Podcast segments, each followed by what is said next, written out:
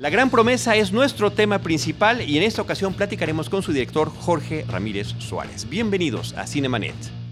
El cine se ve, pero también se escucha.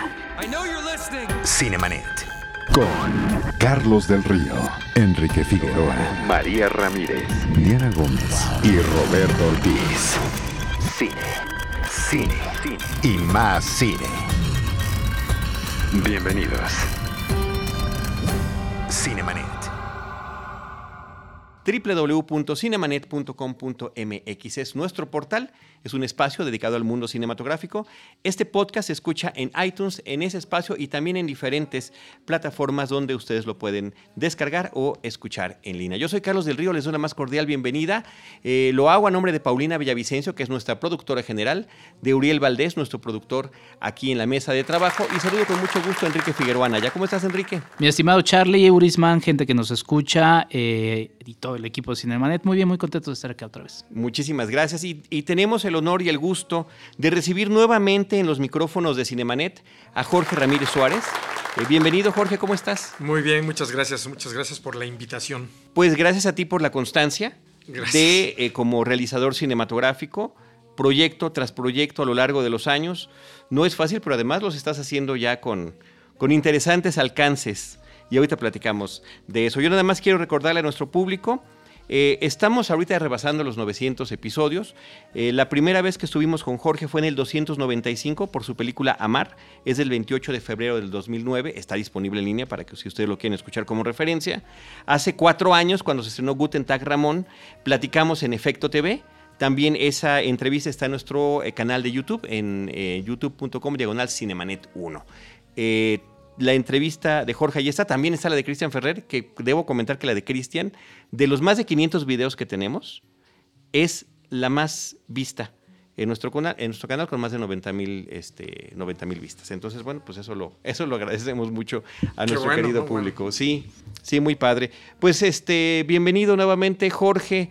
Eh, nosotros ya vimos la película, tanto Enrique como yo pero nos gustaría que le platicaras brevemente, sin spoilers, la premisa. de, repente, de repente se avientan algunos sus spoilers. ¿eh? Sí, ayer, ayer estábamos platicando también con otras periodistas, Sofía Espinosa y yo, y de repente empezaba ella ya a decir de más. Dije, espérate, espérate, pues ya le estás contando todo. Exacto. No, no, no. No, lo grato de en cualquier película, yo lo digo como espectador, es sorprendernos, ¿no? Pero sí dinos para que el público sepa más o menos de qué trata tu película La Gran Promesa, que estrena el 5 de octubre, 5 de octubre de 2018. Sí, bueno, es una película, eh, tiene muchos temas, pero principalmente es el tema de, un fotógrafo, de fotografía fija, de un fotógrafo periodista, que, es despojado injustamente por su bebé, por su hija, en Estados Unidos, en Los Ángeles, él es mexicano, y eh, termina eh, decidiendo mejor, como se la quitaron injustamente, se la roba y se la trae a México. Y luego es la historia de él con esta relación de fugitivo que no la puede cuidar y, la tiene que, de digo, se ve forzado a, dejarla y, bueno, es la frustración de que más de 20 años no, la puede ver y es la búsqueda de ambos, padre ausente, hija ausente, eh, hija ausente y es la búsqueda de ambos por reencontrarse. Muy bien. Pues que ese es un poquito el... Con eso nos quedamos. Con eso nos, con quedamos. Eso nos quedamos, Enrique. Sí, es una película, como dices, Jorge, con muchos, muchas historias. Y justamente me gustaría, digo, ya, ya, ya marcaste la, la, principal, la inicial, con la que nos adentramos en la película. Pero me gustaría preguntarte justamente de dónde salen todas estas inquietudes que vacías finalmente en, la, gran promesa, ¿cómo es que se va desarrollando tu historia? Porque la escribes también. Sí, bueno, la escribí junto con Klaas Bense, que es un escritor, documentalista, cineasta holandés, que es amigo mío y, que él vive en Ámsterdam y él como documentalista ha estado en lugares eh, haciendo documental este, de conflicto de alguna manera. Y y él tenía la idea de, hacer la historia de este fotógrafo y yo tenía la idea de hacerle esto, de, la idea de, hacer una relación de padre e hija. Eh, entonces, digamos, el desarrollo del guion, de hecho, digo, lo he dicho algunas ocasiones, pero este guion eh, lo empezamos a trabajar hace muchísimos años. Este guion prácticamente eh, lo empecé a trabajar con Class desde que terminamos Conejo en la Luna. O sea, eh, una película todavía anterior. Sí, anterior, sí. Amar, en el 2007, por ahí estábamos, 2006. empezamos con este, esta idea. La desarrollamos, eh, tuvo varios nombres el proyecto de, como título de guion y finalmente eh, llegó el momento en que decidimos que era muy difícil, tratamos de levantar dinero para su desarrollo, era muy complicado, es una historia que sucede en muchos países, es, un, es una historia difícil de financiar. Entonces, bueno, la dejamos un lado, un guardado un ratito para ver en qué momento podíamos retomarla. Y bueno, pues yo hice Amar, hice, hice eh, Guten Tag Ramón. Y terminando Guten Tag Ramón, me entró el, gusanito de decir, a lo mejor es el momento de, de rescatar este guion y, debo decir y preguntarte, me imagino que aprovechando el, éxito de Guten Tag Ramón. Bueno, por un lado sí, eh, el éxito de Guten Tag Ramón me abría un poquito de puertas para conseguir más financiamiento, que siempre es difícil. Y ya habías ensayado estar filmando en dos continentes. Exacto, entonces eh, de alguna manera eso fue un poquito la, idea.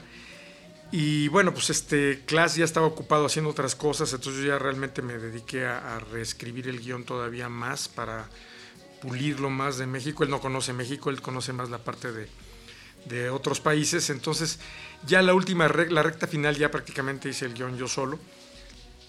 Y eh, hasta que, bueno, aplicamos a los, a los diferentes este, eh, eh, fondos, tanto aquí como allá, y bueno, finalmente logramos financiarla. También tengo dinero privado, tengo el gran apoyo de, que sin ellos no hubiera podido hacer la película de, de dos empresas mexicanas, Blind Spot eh, de Alex Balaza y, este, y a Cristian Tomé, ¿no? que, que, fue eh, eh, también una pieza importantísima para mí de, lograr este, hacer la película y también el apoyo de dos empresas mexicanas de cine, Fix Comunicación y Óxido.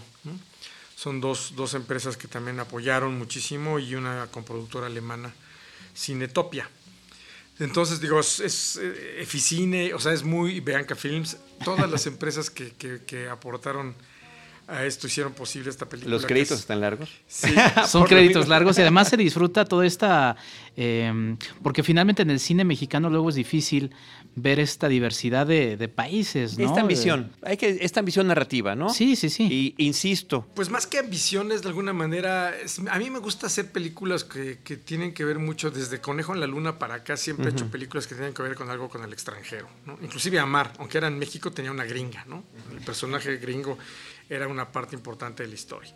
Entonces, eh, la gringa esta que, traje eh, eh, Catherine Town, que hizo uno de los personajes. Y realmente para mí es, creo que el mundo, eh, hablar de historias nada más de México, que las puedes hacer, eh, para mí me queda chico, siento que tiene que ser más grande porque el mundo es muy global y estamos interconectados todo el tiempo con muchos países hoy en día.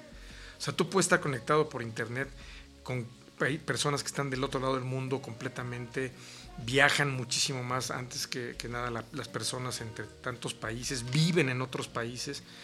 Entonces, para mí es una forma natural. Además, yo también soy, soy una persona que voy y vengo todo el tiempo entre Europa y México. Y para mí es una forma también de, contar estos problemas que los conozco muy bien, ¿no? de, estar en, eh, desarraigado, ausente o, lejos. ¿no? Eh, son temas que siempre me han, me han eh, preocupado y que me gusta escribir porque conozco de ellos. Y, y en La Gran Promesa no es decepción, ¿no? Este, yo estoy muy, muy contento cómo quedó la película y, las tres funciones públicas que hemos tenido en, días recientes antes de, del estreno, este 5 de octubre, pues ha sido maravillosa ver la respuesta del público, ¿no? estamos, eh, los actores y yo estamos muy contentos porque realmente nos damos cuenta que también está conectando la película con, con la gente. Y cuando me está pasando lo mismo que me pasó con Guten Tag Ramón, que cuando la, la pasamos por primera vez en el Festival de Cine de Morelia. Ahí en una sala chiquita, el festival nos puso en una sala de 100 personas, no era más que eso, al mismo tiempo que otras películas más grandes con, con, con actores extranjeros invitados, pues casi nadie de prensa nos, nos hizo mucho caso porque estaban metidos con Eddie Olmos o con, o con este Tarantino o con eh, Dani Trejo. Y a nosotros en una sala chiquita ahí en, en una esquinita, de repente todo el mundo empezó a hablar de Guten Tag Ramón, ¿no? Bueno, el boca a boca de, de Guten Tag Ramón es un tema que alguien debe, estimados amigos cinéfilos, estudiantes de comunicación. Ahí hay un tema, ahí hay un tema interesante Eh, es una de las pocas películas mexicanas que gracias al boca en boca aumentó a la semana siguiente el número de salas de exhibición. Eso es muy pocas, muy pocas veces ha sucedido en el cine mexicano contemporáneo. Fue un fenómeno increíble y a mí, eh, bueno, eso me gustó muchísimo que sucediera. No, no es fácil porque inclusive aunque haya mucho boca en boca, luego también es difícil que con la competencia en las salas este, eh, te deje, ¿no? A veces o entra una nueva película, etcétera. Entonces siempre no es fácil repetir esa, esa, esa hazaña. Tienen que coincidir varios factores. Pero sin embargo, en este caso tenemos menos publicidad que con la gran que con Guten Tag Ramón. La gran promesa cuenta con menos presupuesto de publicidad. Entonces, realmente tenemos un hándicap otra vez, ¿no? Otra vez, aunque tenga ese éxito atrás, eh, vuelvo a tener, es como volver a tocar el timbre. Sí, no, no, hay garantías. Volver a tocar la puerta y aquí estoy otra vez. Y, así es este negocio y, y, no debería, pero creo que debería de haber más apoyo a los que hemos tenido una película eh, anterior este, que funciona y que pues por lo menos tenemos el, eh, hemos demostrado que hacemos una película de calidad y, con, y, que conecta con el público. Y creo que la gran promesa, bueno, pues es todavía más, más grande que Guten Tag Ramón en presupuesto y en más, filmada en más países. Y pues realmente el resultado de la película, eh, yo estoy muy satisfecho, ¿no? Yo estoy muy, muy contento como cómo quedó y, y, también eh, trabajar con estos actores maravillosos que tengo, Juan Manuel Bernal, con Ilitia Manzanilla, con Sofía Espinosa, con Sam Trammell, el actor americano que, que aquí en México es conocido por una serie de, HBO, de, True Blood, que es uno de los protagonistas de esa serie que tuvo muchas temporadas. Excelente actor y la química que hicieron él y Juan Manuel fue muy buena, con Sofía Espinosa también. Y bueno, al final de cuentas, eh, es, son años de trabajo, ¿no? Son, son años de trabajo los que haces para hacer una película así. Platícanos, este, Jorge, sobre la producción cómo es, y las locaciones de la película, cómo estar trasladando y tener distintos equipos en cada uno de los países y ciudades que estás visitando. ¿no? En México, aquí la capital, Durango, por supuesto, en diferentes locaciones de Durango, eh, Alemania, Herzegovina. Platícanos de, esta, de esta experiencia. Bueno, en la Ciudad de México no filmamos nada, absolutamente nada. Eh, filmamos todo en, de, de, la parte mexicana, todo fue en Durango, todo fue en Durango. Eh, eh, filmamos en Frankfurt, en Alemania, en Sarajevo, en Bosnia, eh, en Los Ángeles, en California, en Estados Unidos. Y eh, la película también tiene unas escenas en Somalia, en África. Durango. no filmamos en Somalia, es muy difícil. Es ¿Pero fue en Durango? la filmamos en Durango, en un desierto que era muy similar el, paisaje a, los, a las zonas áridas de, del norte de África, donde está la frontera entre Etiopía y Somalia, y, un poquito más al, norte de Kenia. Y, entonces este, tuvimos la fortuna, yo quería eh, hacerlo muy, muy realista y, de contar con un departamento de arte muy bueno, con Floren Bitze y su equipo de arte, que son los mismos que hicieron Guten Tag Ramón. Él como diseñador de arte de la película eh, y su equipo reconstruyeron y copiaron completamente eh, eh, eh, pues, muy realistamente una aldea somalí. Es, muy interesante esa, perdón por interrumpir Jorge, muy interesante esa primera escena porque... Porque sí, la verdad es que lo primero que ve uno es eso y se sorprende, ¿no? Por lo realista. Estamos acostumbrados a ver ese tipo de escenas en el cine de los Estados Unidos. Pero aquí la verdad es que, pues la verdad sorprende y dice uno qué bien quedó. Y la coordinación que tuviste para esa para esa escena. Esa es una escena hecha con, es un plano secuencia. sí, exacto. Con, una, una, cámara que se llama Cable Cam. Cuéntanos un poco de esa escena en específico. Pues bueno, esa escena, como te digo, es una aldea que construimos en, Durango, en el desierto, donde no había nada. Construimos la aldea y, y este, tuvimos la fortuna. Yo quería, estábamos buscando eh, actores para esa escena que fueran africanos en México. O, en, o traerlos de algún otro país más cercano que no fuera traerlos desde África. Y, este, y tuvimos una gran suerte que, que la directora de reparto, la directora de casting de, de Durango, la local para, para, para, los personajes pequeños o secundarios de Durango, encontró una comunidad keniana en Zacatecas eh, que entrenan y viven ahí con sus familias. Eh, para ganar los maratones, para correr maratones en toda América, no nada más en México, corren, corren maratones en Estados Unidos, en Sudamérica y en México, y entrenan y viven en, Zacatecas. Y este, los encontró y les propuso venir a, pues bueno, son que son actores eh, eh, que hablen ni nada, son, pero son que tuvieran la, disposición de, estar en la película y, los trajimos a Durango y dijeron que sí. Y estuvieron varios días con nosotros y con sus familias completas. Entonces hicimos muy realista esta aldea porque realmente pues, son kenianos, de hecho muchos de ellos no hablaban eh, español ni inglés, eh, nos comunicamos con uno de ellos en inglés y, le comunicaba a los demás este, lo, que, lo que queríamos. Y, y bueno, todo lo demás pues es, eh, la utilería, el, o sea, todos los detalles de arte están hechos, copiados de paredes y de, y de cómo están construidos los techos, las, todo lo que ves ahí en esas escenas de de Somalia están hechos este, eh, copiando idéntico lo que es allá, ¿no? O sea, nadie nos puede decir que, que lo hacen mucho el cine americano, luego de repente te filman una película en Praga diciéndote que están en, en, este, en Venecia o en, o en, o en, este, ¿cómo se llama? En, Viena. Y así, el cine americano constantemente hace eso, ¿no? Sí, no, y es, y es completamente válido, es la, magia cinematográfica. Exacto, de que reconstruyes. Ahora, lo importante es que bien lo hagas, porque si lo haces mal, se nota. Claro. Y aquí no se nota, de hecho mucha gente cree que lo filmamos en algún otro país este, similar, ¿no?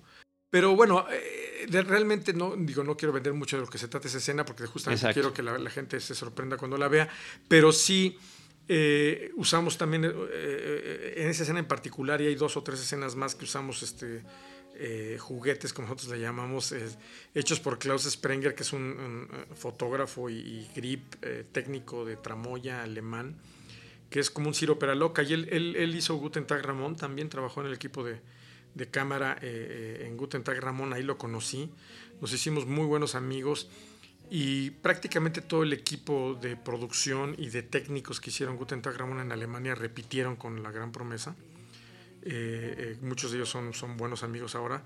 Y, eh, y, a Klaus lo trajimos a México. Klaus vino a México a hacer toda la película. En, Guten Tag Ramón nada más trabajó en Alemania.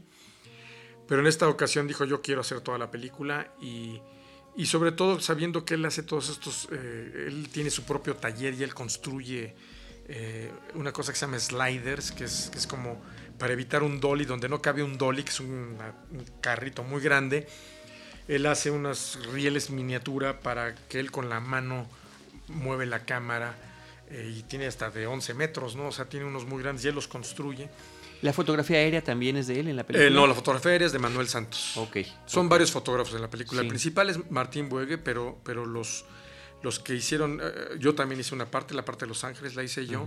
Eh, Ricardo Garfias hizo muchas cosas en Durango. Eh, Manuel Santos hizo toda la fotografía aérea de toda la película. Y Klaus Sprenger hizo con equipo especial, ¿no? Esta, esta es de Klaus, esta de, esta Somalia, porque aparentemente empieza desde un lugar muy alto. Es, son, son, es un cable de 500 metros que empezamos en. él amarró una torre en la montaña que está, pues sí está fácilmente que estará como a 30, 40 metros de altura y baja el cable 500 metros hasta, hasta, hasta la aldea y se pasa de la aldea a otro lado porque para que tenga juego y la cámara baja y, él, él, construyó de aluminio el, el, aparato que va con poleas y con motores eh, girando en el cable. Había uno en el mercado en Inglaterra y en Los Ángeles, un cable cam parecido, pero era muy pesado y muy caro para nosotros traerlo. Eh, entonces este, Klaus dijo, yo te lo hago.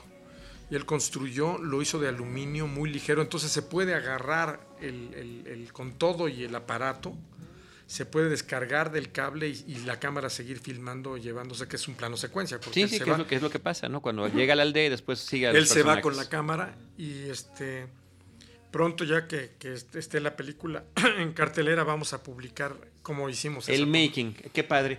¿Cuántas tomas para esa Bueno, esa escena la, filmamos prácticamente en dos días completos para esa escena, nada, para esa toma, no, la escena, para esa toma. Eh, hicimos 14 tomas. Ok. Y la toma que quedó en la película yo creo que es la toma 11. Ok. No, es impresionante. Es, es, muy llamativa porque además entras en, en, una escena de acción, en un plano secuencia, etcétera, etcétera. No decimos más. Nos hablabas del reparto de esos kenianos que consiguieron en Zacatecas. La mujer, sin decir más, la mujer eh, también es de ese grupo. Eh, no, ella no. Ella sí es una actriz. Ella eh, también no es mexicana, pero no es de origen, o sea, vive en México, pero no, no es este, de origen mexicano. Yo creo que es importante siempre eh, para mí el, realismo en el cast, ¿no? O sea, no, no, no puedes tú poner a hablar a alguien en inglés diciendo que es gringo y habla inglés como una segunda lengua, ¿no? O, en cualquier otro idioma. Eh, todos los, los, actores, aunque sean secundarios, y lo digo con, con mucho orgullo, eh, muchas veces cuando hacemos una película y luego la vemos terminada, decimos, híjole, a, veces uno piensa hacia, hacia tu interior, ¿no? Piensas hacia adentro, dices, chin a lo mejor me equivoqué en este actor, hubiera podido castear a alguien mejor o alguien, no mejor, sino a veces de otro tipo, ¿no? de otra fisonomía o de otro carácter o de otro carisma, pero siempre uno se queda con la idea de que, de que eh, en algunos personajes este, eh, dices, este, creo que aquí hubiera podido ser mejor otro, ¿no? Siempre te quedas con, con, y bueno, y no nada más con el reparto, con las locaciones, con la decoración, con con el sonido, con la música, siempre te quedas a veces siempre con un sabor de que pudo haber sido diferente y hay muchísimas razones por las que no fueron, ¿no? económicas o decisiones equivocadas, lo que sea. En el reparto de, la gran promesa no tengo ninguna queja, es la primera vez que digo no, no me quejo de nadie, no, no, no, no todos están... Eh, eh, estoy muy contento que, eh, a quienes tengo en, todo el reparto, desde, desde Juan Manuel Bernal hasta el último personaje en la película. Justo iba para ese tema sobre tu reparto. Eh, ¿Cómo llegas a él? ¿Cómo lo, seleccionaste? Y también cómo fue el trabajo con cada uno de ellos en lo que respecta a sus, a sus guiones, ¿no?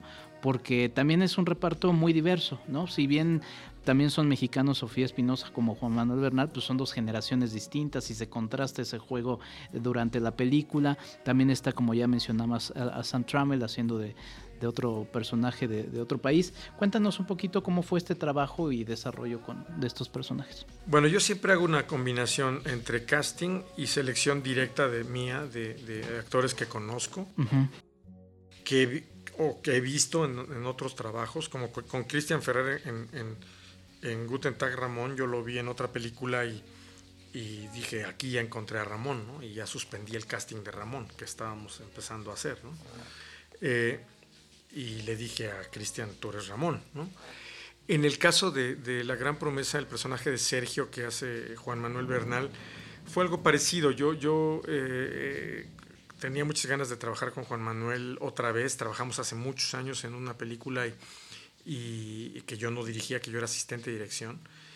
Y, siempre teníamos el gusanito de que a ver qué proyecto, a ver qué proyecto. Y bueno, pues nunca, nunca sucedió pues a lo largo de muchos años. Y de repente eh, cuando estaba yo ya eh, desarrollando las versiones últimas del guion, que son las versiones que la versión que ya filmé, eh, lo vi y en otra película también y dije aquí está aquí está Sergio no él puede hacer muy bien Sergio que además tiene muchos matices no Juan Manuel Juan Manuel tiene mucho lo que lo que requería el personaje lo que lo que lo que yo quería para el personaje también y pues luego luego lo busqué y le, le di el guion y y Juan Manuel este, inmediatamente me dijo, por supuesto, ¿no? este, vamos a hacerlo. En el caso de Ilitia Manzanilla, por ejemplo, a ella le hice casting. Eh, para ese personaje hice casting y eh, ella me, me, me, hizo un, buen casting, luego la llamé a una, a una segunda, ya este, digamos, sesión para, para, yo tratar de ver qué tanto podía eh, con, con con lo que yo quería en la película y, bueno, y se quedó con el papel ella. Con Sofía Espinosa, bueno, también era, fue un, algo directo, no le hice casting a ella. Este, yo me encantó su trabajo que ha hecho en las últimas películas que hizo y, este, es una actriz extraordinaria y, y, le venía muy bien el papel. ¿no? Yo para inmediatamente dije, esta es perfecta, ¿no? Esta Sofía tiene ese carisma, esa chispa, esa risa, ¿no? Eso, eso es, muy contagiosa su sonrisa y su risa. Y pues también le escogí. Con Sam Trammell hicimos cast. Eh, para el actor americano hicimos un casting en Los Ángeles para ese personaje y este y bueno eh, es, fue lo más complicado de, todo porque desgraciadamente los actores americanos este, cuando oyen filmar en México y en Durango y cuando estábamos filmando la película acababan de atrapar al Chapo. Eh, estábamos preparando y bueno. Aquí pues, ahí, ahí filmaba John Wayne, ahí vivía John claro, Wayne. Pero, claro, sí, tierra de westerns, ¿no? Sí, de hecho, pues cuando hicimos Guten Tag Ramón, las montañas de atrás son las que filmaba John Wayne. Aquí nosotros filmamos un poquito cerca también, pero no exactamente, pero, pero y filmamos en locaciones muy diferentes y muy lejanas también en, del estado de Durango. Pero, pero eh, su agente y Sam tenían un poquito de temor de venir a México y sobre todo a Durango, ¿no? Pero bueno, les tienes que explicar, ¿no? Es como si les digo, bueno, es como si secuestraran a alguien o hubiera una, una banda, banda, de mafiosos eh, en, en, en, este, en Nueva York y yo ya por eso ya no voy a Washington, ¿no?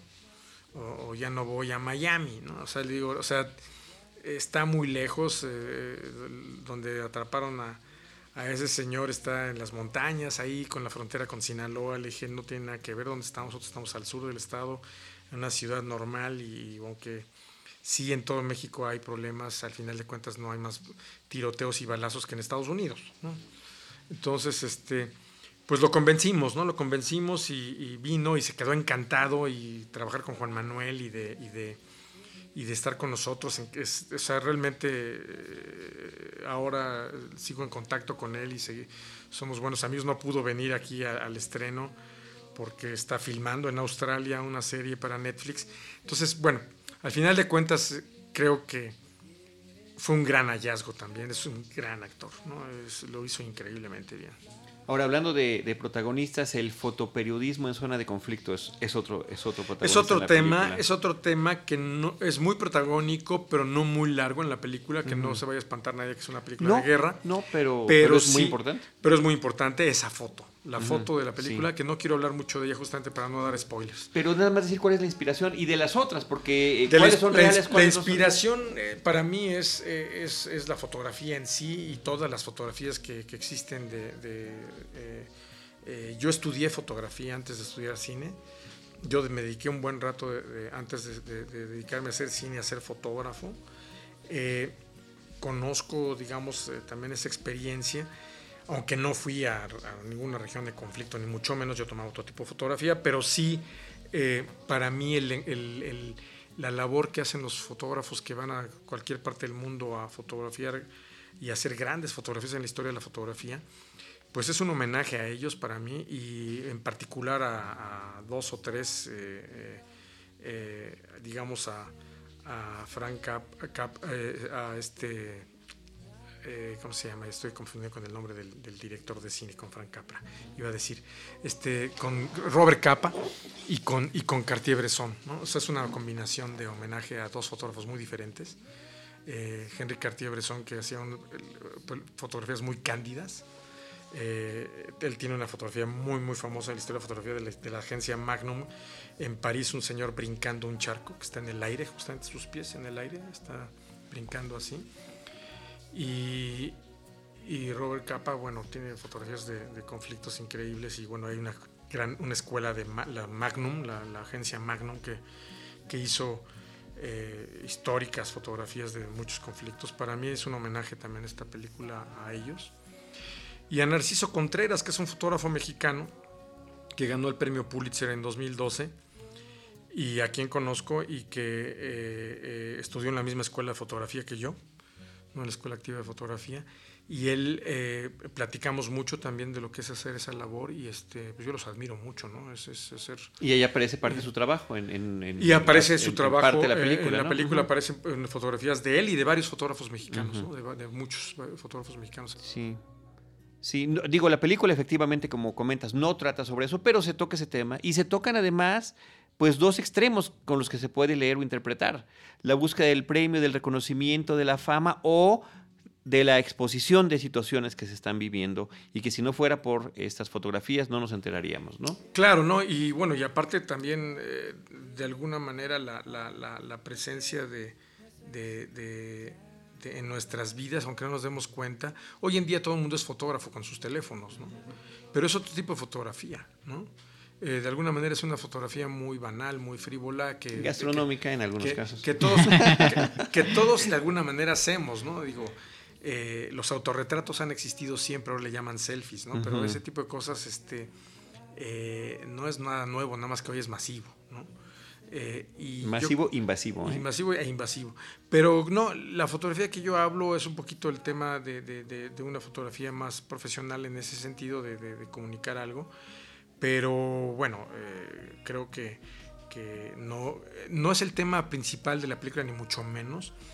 Pero en todas, mis, en todas mis películas hay un contexto que tenga algo así. ¿no? En, Guten Tag Ramón, el contexto este del, en Arizona de, los migrantes que, que, pueden tener muchos problemas y hasta morir de, en el desierto queriendo cruzar ilegalmente, bueno, yo no le llamo ilegalmente, sin papeles a Estados Unidos, eh, que es un tema fuerte también.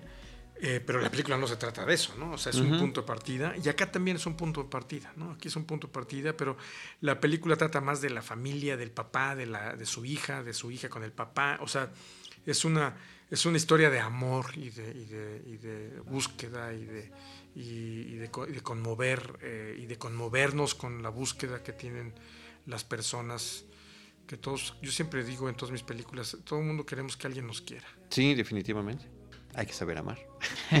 Oye, cuéntanos también, Jorge, del, montaje, de la edición de la película, ¿no? Porque tienes tantos elementos que ya me imagino también dentro del guion fue, fue ir, eh, te los fuiste encontrando en esta reescritura que, nos hablabas. ¿Cómo fue ya finalmente el montaje con tantas cosas que tenías ahí ya decidir qué es lo que, lo que pues finalmente vamos a ver en octubre? Seguir el guion. El trabajo de edición lo, lo hice junto con Adriana Martínez eh, que es muy buena editora y que, que, digamos, juntos colaboramos en, una, en un montaje siguiendo el guion principalmente, ¿no? Eh, a mí me gusta mucho la edición, siempre he editado mis películas eh, en coedición con alguien. siempre es la parte más importante, es cuando puedes lograr pulir lo que hiciste o salvar lo que hiciste mal o echarla a perder también, ¿no? O sea, eh, un buen material puede ser eh, reducido y, maltratado, mal editado. Y, un, cuidado que, bueno, yo siempre sigo el guion, casi todas mis películas son muy parecidas al guion. No tengo, a veces elimino algunas cosas por ritmo o porque te das cuenta que ya es repetitivo y que ya, el público ya lo va a entender y no necesitas volverlo a decir, ¿no? Eh, que son cosas que cuando escribes a veces tienes que tener claro que, que, las cosas queden claras, ¿no? Pero narrativamente hablando, ¿no? Pero principalmente es seguir el guion, ¿no? Seguir el guion y, y, la película está tal cual el guion. En el guion sí hicimos muchos montajes. El guion original que escribí, que, que teníamos Class y yo al principio, bueno, Class tenía la idea de hacer una estructura completamente más atrevida y mucho más este, desestructurada en términos de ir y venir eh, todo el tiempo, mucho más artístico el rollo. Que en un momento seguimos esa idea en el guion, ¿no? En ya en el rodaje no, pero en el guion, pero yo, yo me topaba mucho que perdía esta, esta ganaba mucho tal vez en, en, concepto de edición, de montaje, un, guion así, que, que, es... O sea, no cronológico, pues, como no cronológico. La película. Y, lo hacía muy interesante, pero lo le rompía toda la, emoción que puedes tener a, una historia. ¿no? Lo vuelve más intelectual. Entonces, eso hubiera hecho que si yo hubiera filmado un guion así, que al final decidí no hacerlo y volverlo lineal, cronológico, normal, eh, una historia, contar una historia de una estructura un poquito más clásica, porque de esa manera sigues una historia emotiva. Si lo haces más este, desestructurado, que también es válido y lo pueden hacer, pero entonces persigues un público más, más pequeño, ya haces la película más de festival, haces una película más de... Más de, reduces tu universo eh, de público, ¿no?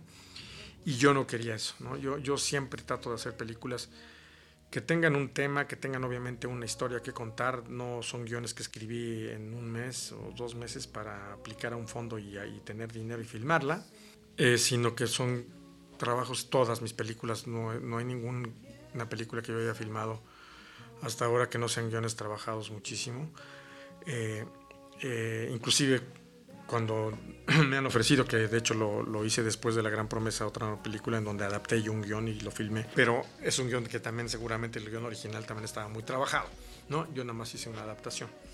Entonces, creo, que ese es el, el, meollo del asunto en términos de, de tener un buen guion en donde entonces el montaje se hace más fácil, ¿no? En la edición. Eh, cuando iniciamos esta charla nos, decíamos, nos decías de la universalidad de las historias, de la interconectividad de los países hoy en día, pero también tu historia empieza hace más de 20 años, en los años 90, en la última década del siglo pasado, y creo que también eso nos permite ver las diferencias de, cómo se podrían resolver ciertas situaciones gracias a la tecnología a la que ya estamos habituados y que es parte de los predicamentos que pasan los personajes en toda esta etapa inicial. Ah, no, por supuesto, eso es claro. O sea, marcar mucho esas diferencias, ¿no? Sí, no, bueno, hoy en día es, yo les digo a los chavos, estos, digo, si, imagínate, muchos me preguntan, ¿no? Este, ¿Cómo le hacían para llegar a algún lugar sin, Google, sin, Google Maps o sin Waze? ¿no? Pues, pues, veías el mapa y... La guía roja. Y la guía roja y te fijabas a dónde vas y, si no encontrabas te tenías que parar y volver a ver, ¿no? O sea, era, el mundo era más lento, ¿no? Y también si tienes que eh, llamar a alguien, te tienes que parar un teléfono público y hacer una llamada. Sí, sí, que, son cosas que pasan en la eh, película y, de repente incluso desesperan un poco, ¿no? Claro, pero de eso se trata. Sí, sí, sí, lo De eso se trata, de eso se trata de ver que era muy diferente, ¿no? Y de, y de los teléfonos de, disco, ¿no? De marcar con disco. Y, y, pero luego también combino justamente lo contrario eh, en la época actual de la película, que es la mayoría de la película en época actual, que, que, que tienes claramente que que estás este, en el mundo de la tecnología de hoy. ¿no? Eh, eso es una parte que, fíjate, no, no, no, lo había yo platicado hasta ahorita con, con, con, con nadie así ese detalle de, de justamente esas diferencias tecnológicas que hacen que las cosas sean diferentes también en, en, en lo que es posible hacer o no hacer. ¿no?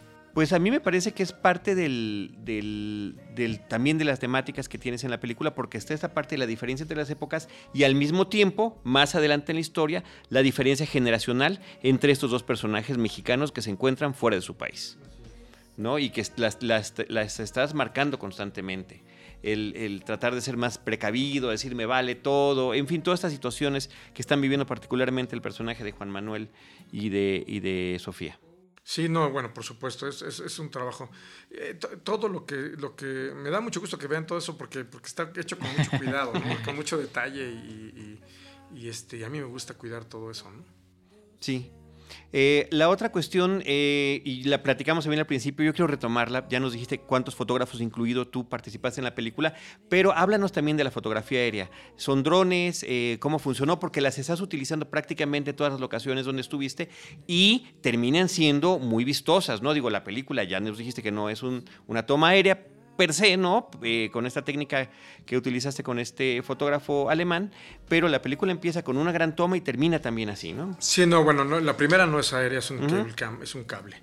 Pero muchas, las demás sí, las demás sí son muchas de... también tenemos un wheel cam por ahí, que es una, una rueda que también... Este, eh, es como una polea que baja la cámara muy rápido de una escalera. Eso también eh, eh, teníamos muchos juguetes que, de este chico alemán que, es increíble. Y también Manuel Santos. Fíjate, bueno, la película la, la, filmamos hace dos años, ¿no? O sea, y realmente ya ahorita los drones en los últimos dos años han vuelto ultra populares y todo el mundo tiene un dron y todo. Pero eh, cuando empezamos a hacer la película todavía no había tantos y nosotros eh, hicimos, yo hice un uso un poquito diferente al que normalmente se hace y que es el típico del top y de, y de, no, esto está acompañando la, la cámara, con el dron, como si fuera una grúa casi, como si fuera un, un este, no, tiene un, un, un, movimiento que no es el típico del dron normal, ¿no? Este, estoy, sí estoy viendo panorámicas porque para eso tenemos un dron, pero son, es utilizada con, con la sutileza de una grúa, ¿no? De una grúa de cine, ¿no? Que normalmente que la vas moviendo, la vas levantando. De hecho, hay muchas tomas de Juan Manuel Bernal que están hechas en lugar de grúa que son con dron, ¿no? A lo largo de la película. Y, y Manuel Santos, que también hizo la foto esta de la que hablamos, junto conmigo y creamos la foto, el protagonista de la película, de esta parte de la, de la fotografía de la película. Eh, esta foto la hizo Manuel Manuel también estudió en la Escuela Activa de Fotografía, también es un fotógrafo de fija y ahora ya hizo una película también como fotógrafo de cine. Eh, eh, y yo creo que va a seguir haciendo cine. Ya, ya lo, lo, lo, conoció y ya se envenenó como... Claro. este, ya no lo puede dejar. Eh, Manuel es un gran fotógrafo, tiene un gran talento, tiene un gran ojo, pero él, él a lo largo de su vida ha tenido un hobby, que es volar aviones a control remoto.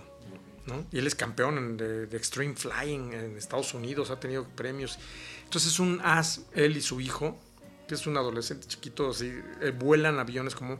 Y él mismo, antes de que existieran los drones famosos de estos que son muy populares, él mismo hizo su propio dron y él filmaba eh, y, tomaba fotos con su dron años atrás.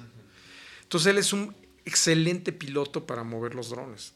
Y bueno, y fotógrafo, entonces él combinó su hobby con su profesión y es un estupendo eh, fotógrafo de, de aéreo, ¿no? Entonces él, yo lo llamé y me dijo, nunca he hecho una película, nunca he trabajado en una película con drones, ¿no? Este, este, y los drones, digamos, en este, estos, hace dos años todavía se estaban, se estaban empezando a ser populares, pero no tanto como ahora, ¿no? eh, ha sido un boom, ¿no? El, los drones en los últimos dos años. Pero justamente eh, el tener esa, esa, esa experiencia de, volar, lo hace muy especial a Manuel. Manuel no es el, el cualquiera de, de, los muchos que hacen dron. Hay muy buenos, no, no, no, hay muchos muy buenos.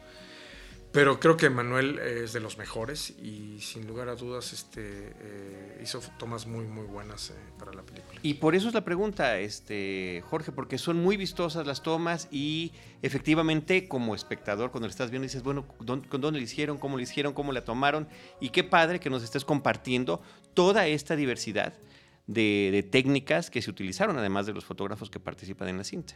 Sí, bueno, te digo, eh, al final de cuentas, este, eh, eh, el, digamos, el que más filmó fue Martín, pero al final de cuentas lo que, a lo que voy es que, que, que creo eh, también que es un trabajo de colaboración siempre eh, entre el fotógrafo y el director, eh, que siempre, al final de cuentas, a mí, a mí me encanta cuando entrevistan al Chivo Lubeski, uh -huh. en donde dice que él ha tenido la suerte de trabajar con grandes directores para hacer su trabajo, ¿no? Cuando ha llegado a trabajar con directores que no son tan, tan, tan, que estén clavados en la foto o que, o que, que estén pensando en hacer una película con, con, con, una eh, estética particular o con una visión particular, una visión de director, eh, ha sufrido ¿no? Y, y, no quedan tan bien sus fotos. Entonces, este, esto, es, esto es una colaboración. ¿no? Este, la fotografía siempre está supeditada a, a, a, a lo que la película necesita y lo que el director y productor quieren de esa película. ¿no? Este, eso es muy importante y por eso me encanta el Chivo, que a quien conozco y que siempre me, me, me, me, llama la atención, su humildad y lo que siempre dice, yo le doy al servicio de lo que quiere el director y de su visión. ¿no? y, y, siempre... Eh, eh, eh, ahorita Alfonso Cuarón acaba de mostrar que él es un gran fotógrafo también. Entonces, sí. ¿Ya la viste? ya. Entonces, este, eh, justamente eso es a lo que voy, ¿no? Este, para mí también me encantaría un día fotografiar yo mismo una, y, y, y, dirigir la, la, película al mismo tiempo, el día que, que pueda, yo, existe un proyecto, también podría yo uh, intentar hacerlo, porque no hay manera, no, ya, ya lo han probado varios directores en, en, la historia del cine que se puede hacer las dos cosas, y sí sería como un, un proyecto más personal, ¿no? Tal vez más, más, más, este, eh, que, que se pueda prestar a eso, pero bueno, a mí me encanta la fotografía y, y cuido la factura, pero también eh, no me voy como muchos otros también les pudiera llegar a pasar de que se clavan en la foto y no en la historia o no, uh -huh. en, no en, los actores, ¿no? Uh -huh. Y yo trato de balancearlo, ¿no? O sea, yo sí tengo esta historia fotográfica y tengo mi, mi, digamos, mi formación académica también fue de fotógrafo, pero también tengo mi formación académica y, y estudié y, con, actuación y, y, dramaturgia y teatro y hice teatro, yo he actuado yo también, y de hecho salgo siempre en papelitos chiquitos en mi película. Sí. Que aquí no es la excepción. Aquí en, en, en California. En no. La Gran Promesa también salgo un Sí, sí, sí. Cuando el que. Eh, no, no, entrevista no, lo digas de spoiler, no lo digas de spoiler. pero por ahí, por ahí. Sí. Pero digo, también. Tenía la duda, ¿eh? En, es, eso se parece. En Guten Tag también salgo uh -huh. por ahí. En, en, Conejo en la Luna siempre salgo por ahí. Este, siempre busco este, tener ahí un papelillo chiquititito, ¿no? Así, cameo. Pero eso es más que nada divertimento para mí. Es Claro. que- Una curiosidad. Bueno, el Conejo en la Luna sí fue necesidad. Porque ese personaje, no, que no hablaba, eh, salía en varias escenas y, y tenía que estar en Londres y en México. Y ya no teníamos presupuesto para volar a otro ¿Y ¿Quién actor. más está ahí más que el director? Ya no teníamos presupuesto para volar a otro actor. Entonces, desde un principio dijimos, lo hago yo, porque yo hago aquí, filmamos en México y en Londres. Y ya no tenemos que volar a otro actor. ¿no? Si Muy hubiéramos bien. contratado a un actor en México y luego filmamos en Londres, teníamos que volarlo para una escena chiquitita. No, pero ahí está el arranque de, esa, de, esa, ¿No? de ese detalle, de esa firma, ¿no? No, bueno, me gusta hacerlo, pero bueno, yo no actuaría en una película que yo fotografiaría, pero sí, sí, eh, ni tampoco haría un papel más grande, ¿no? Simple y sencillamente es un divertimento para mí. de- de- de- y que además es, es importante saber que un director se siente del otro lado, ¿no? Que se ponga del otro lado para que se vea lo que se siente, ¿no? Es importante. Pues ahí está, ¿no? La invitación a que vayan a ver la gran promesa. La verdad es que cuando uno la, la, la- empieza a observar desde el inicio, como ya lo marcábamos, se siente justamente como una gran producción. eh, se, se- se va desarrollando de esa manera. Todos los elementos de los que se va componiendo. mm, del desarrollo de la trama, la verdad es que no queremos decir mucho más, pero la verdad es que se van a llevar una muy buena sorpresa, muy agradable en- con respecto a la película. Felicidades, Jorge.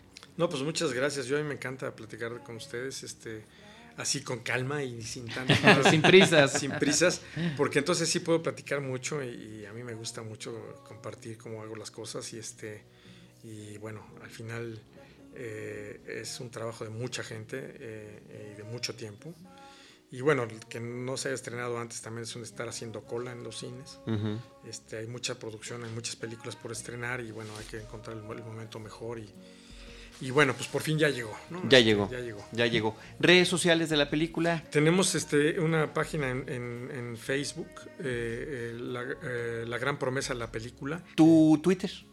Mi Twitter personal es Ramsua, arroba Ramsua, y también en Instagram estoy como J. Ramsua.